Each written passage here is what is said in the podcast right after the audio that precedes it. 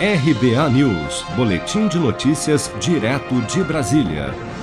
O governador de Minas Gerais, Romeu Zema, afirmou ao participar remotamente da cerimônia que marcou o início do processo de tombamento histórico dos lagos de Furnas e Peixoto, no centro-oeste mineiro, nesta quarta-feira, que o sistema de fornecimento de energia do Estado está no limite e que algumas regiões de Minas Gerais podem ficar sem eletricidade a qualquer momento. Vamos acompanhar.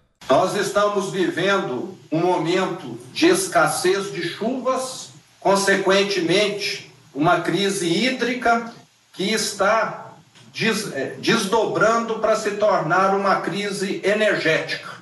Estamos aí, é, tenho acompanhado muito de perto a situação.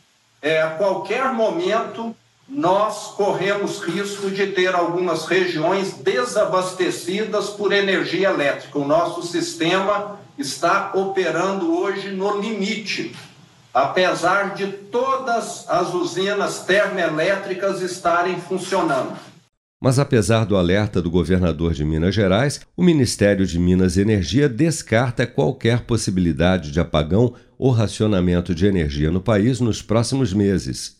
No entanto, no último sábado, uma falha em uma subestação de Furnas na cidade de Rio das Ostras, no Rio de Janeiro, causou um apagão de cerca de uma hora em cidades de Minas Gerais e também do Rio. Mas, segundo o operador nacional do sistema, o caso não tem relação com a crise hídrica no país e que o apagão teria sido causado por um desligamento total da subestação, cujas causas ainda estão sendo investigadas.